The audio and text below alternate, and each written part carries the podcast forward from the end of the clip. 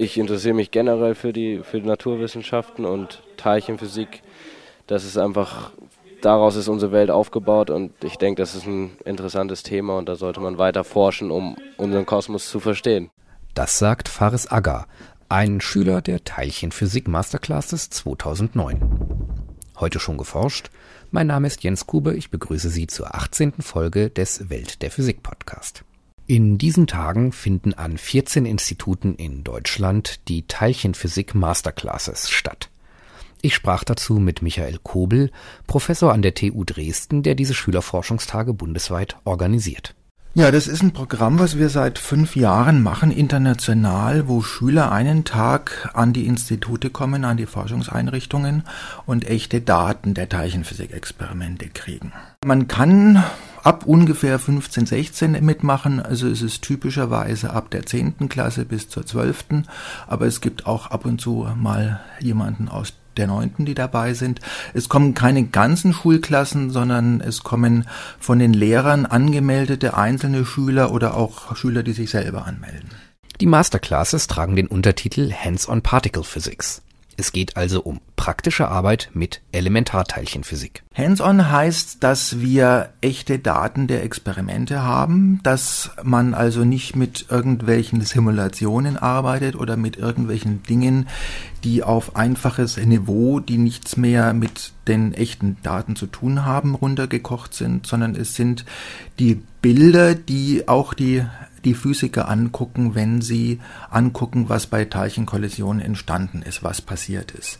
Und diese Bilder werden aufgearbeitet auf dem Bildschirm erstmal eingeführt, so dass sich die Schülerinnen und Schüler angucken können, verstehen können, wie man die Teilchen identifiziert. Das ist so ein bisschen Detektivarbeit. Man muss also die Spuren verfolgen, man muss gucken, wo haben sie Spuren hinterlassen und wo nicht, um zu erkennen, welche Art von Teilchen es ist.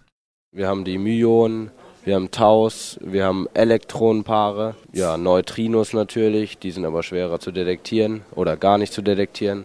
Einer der teilnehmenden Schüler in diesem Jahr ist Faris Agger vom Gymnasium in Raden.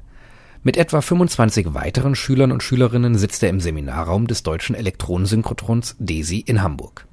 Jeweils zwei der Schüler bearbeiten die Daten gemeinsam. Sie blicken auf ein Wirrwarr von Linien und Vielecken. Man sieht den Detektorquerschnitt mit den verschiedenen Detektorphasen. Und in dem Fall ist es hier jetzt gerade ähm, ja, ein Elektron-Positrons-Zerfall. Und äh, wir werten das jetzt gerade aus, ganz viele Bilder und kommen dann am Ende zum Ergebnis und wollen dann sagen, was halt vorgekommen ist und daraus unsere Schlüsse ziehen.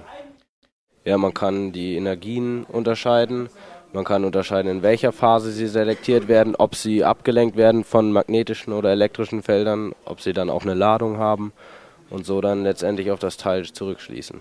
Eine der grundlegenden Messungen ist eine ganz fundamentale Eigenschaft von drei verschiedenen Arten von sogenannten Leptonen zu finden. Leptonen ist das griechische Wort für die leichten Teilchen. Das bekannteste Lepton ist das Elektron. Man lernt vielleicht ab und zu auch in der Schule noch das Myon kennen, was es in der kosmischen Höhenstrahlung gibt. Und dann gibt es noch ein drittes, schwereres Partnerteilchen. Und diese drei Leptonen haben fast genau identische Eigenschaften und das festzustellen, ob die sich identisch verhalten oder ob die sich anders verhalten, das ist eine der Aufgaben. Das heißt, eine fundamentale Messung, ein fundamentaler Beweis, dass alle drei Teilchen, weil sie sich so ähnlich verhalten, zur selben Familie, eben zu den Leptonen gehören. Die Daten, mit denen die Schüler arbeiten, wurden am Vorgängergerät des LHC, also am LEP am CERN in Genf aufgenommen. Grundsätzlich entstehen diese Daten in der Teilchenphysik dadurch, dass man ganz kleine Bestandteile der Materie, in diesem Fall Elektronen und Positronen, aufeinander prallen lässt. Bei diesem Aufprall entstehen ganze Schauer von neuen Teilchen, die Spuren in den Detektoren, in den Messgeräten hinterlassen. Die Daten von LEP wurden schon von Profis bearbeitet. Da es aber Originaldaten sind, könnte es natürlich prinzipiell zu Überraschungen kommen dass die Schüler, die Wissenschaftler korrigieren, das passiert, aber dass sie zum Beispiel eine völlig neue Physik entdecken und eine große Entdeckung machen, ist bei diesen Daten unwahrscheinlich. Wir sind gerade dabei, für den nächsten Beschleuniger, der in Genf gebaut wird, den Large Hadron Collider, uns zu überlegen, wie wir in welcher Form die Daten da für die Schülerinnen und Schüler zur Verfügung stellen. Das werden dann wahrscheinlich ganz frische Daten sein, die erst ein Jahr alt sind oder zwei Jahre alt sind, wo noch nicht so viele Wissenschaftler jahrelang drauf geguckt haben. Und wer weiß, vielleicht entdeckt da ja ein Schüler was, was ein Wissenschaftler noch nicht gesehen hat. Die Physiker lassen in der Regel große Computer die Auswertung der Daten machen. Aber ganz unrealistisch ist, dass wir selber mal so Bilder auswerten, die detektiert werden. Nicht. Denn auch in der Praxis der Teilchenphysiker passiert das. Ab und zu, wenn das Programm sagt, ich bin mir nicht sicher, dann guckt man sich es eben mit dem Auge an, weil doch das menschliche Gehirn manchmal einfach kreativer ist und Dinge besser erkennen kann als ein Computerprogramm, was einfach nach einem bestimmten Schema guckt. 14 Institute in Deutschland, insgesamt über 80 Institute in 23 Ländern. Die Teilchenphysik Masterclasses sind sehr international aufgestellt, genauso wie die Teilchenphysik selbst. Um das auch so ein bisschen abzubilden, dass die Schülerinnen und Schüler sehen, wir arbeiten international und das ist ja auch eine einmalige Chance mit 23 Ländern, die mitmachen, lassen wir sie abends am Schluss des Tages auch miteinander unterhalten. Das heißt, die sehen, dass woanders in der Welt am selben Tag sich auch Kolleginnen und Kollegen diese Daten angeguckt haben und dann werden die Ergebnisse verglichen und wenn die Daten unabhängig sind, sogar miteinander kombiniert. Und das Ganze passiert natürlich auf Englisch, weil das die Sprache ist, mit der man sich weltweit unterhalten kann. Und das gibt einen ganz guten Eindruck, wie Wissenschaftler arbeiten, dass man sich gegenseitig überprüfen muss, dass man sich kontrollieren muss, dass man diskutieren muss, wenn man unterschiedliche Ergebnisse mit denselben Daten kriegt, woran das denn liegt, was man denn anders ausgewertet hat. Und vielleicht stellt man dann fest, äh, dass einer oder der andere was falsch gemacht haben oder dass vielleicht alle beide was falsch gemacht haben und dass man es ganz anders machen muss. Na, Lust bekommen, auch einmal mitzumachen? Die nächsten Masterclasses Hands-on Particle Physics finden im März 2010 statt. Die Daten, mit denen gearbeitet wird, gibt's auch im Netz. Einfach unter physicsmasterclasses.org schauen oder auf Welt der Physik unter Physik vor Ort. Wir werden im nächsten Jahr rechtzeitig auf den Anmeldeschluss hinweisen. Ein Bit pro Atom. Grundlagenforschung für superdichte Datenspeicher. Etwa 1000 Gigabyte können sich die besten Festplatten heute auf einer einzigen Datenscheibe merken. Diese Datendichte lässt sich prinzipiell um ein Vielfaches auf etwa 500.000 Gigabyte steigern. Nur noch ein einziges Atom wäre dann für die Speicherung je eines Datenbits nötig. Nun präsentierte ein internationales Forscherteam unter Beteiligung Stuttgarter Physiker ein Netzwerk aus Eisenatomen als Grundlage für einen solchen Massenspeicher.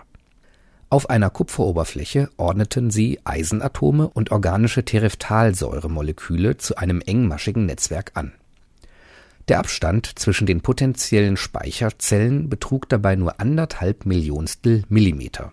Über andockende Sauerstoffmoleküle konnte die magnetische Ausrichtung der Eisenatome, der sogenannte Spin, geschaltet werden. Allerdings funktioniert das bisher nur bei tiefen Temperaturen von etwa 270 Grad Celsius minus. Zudem lässt sich das für den Schaltprozess wichtige Andocken der Sauerstoffmoleküle noch nicht gezielt steuern auch wenn es bis zu einer Festplatte mit 500 Terabyte Speicherkapazität noch ein weiter Weg ist, können die Forscher mit diesem metallorganischen Netzwerk die Grundlagen der Schaltmechanismen für magnetische Spinnprozesse genauer untersuchen. Eiskristalle können auch fünfeckig sein. Ein Blick auf jede Schneeflocke belegt, dass Wasser immer zu sechseckigen Kristallen gefriert. Eine Ausnahme von dieser Regel fanden jetzt britische und deutsche Physiker Sie schufen erstmals Eiskristalle, die sich zu Pentagonen, also Fünfecken, anordnen konnten. Dieses überraschende Ergebnis könnte nun zu neuen Wegen in der Materialforschung führen und auch für die künstliche Erzeugung von Regen von Bedeutung sein. Die Wissenschaftler sprühten Wassertropfen auf eine hochreine Oberfläche aus Kupfer.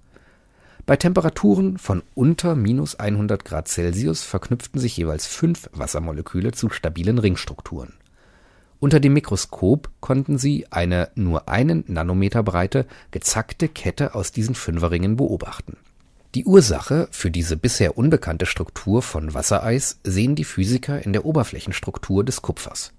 Bevorzugen freie Wassermoleküle ein Gefrieren in die symmetrischen sechseckigen Kristalle, so wird auf der Metallfläche die Anordnung in Pentagone energetisch bevorzugt. So können die Wassermoleküle in einem engeren Kontakt zu den Kupferatomen treten. Weitere Nachrichten finden Sie tagesaktuell auf www.weltderphysik.de. Zum Abschluss ein ganz wichtiger Veranstaltungshinweis. Am Abend des 4. April findet in praktisch allen Sternwarten in Deutschland der große Astronomietag im Jahr der Astronomie statt. Global heißt das Projekt 100 Stunden Astronomie und dauert vom 2. bis zum 5. April. Auf der Website astronomietag.de sind bislang 138 angemeldete Veranstaltungen allein in Deutschland aufgeführt. Da ist sicherlich auch etwas in Ihrer Nähe dabei. Bleibt nur zu hoffen, dass das Wetter auch einen Blick durch die Wolken zulässt. Das war's für heute. Bleiben Sie wissenschaftlich und laden Sie uns auch nächstes Mal wieder herunter. Welt der Physik wird Ihnen präsentiert vom Bundesministerium für Bildung und Forschung und der Deutschen Physikalischen Gesellschaft.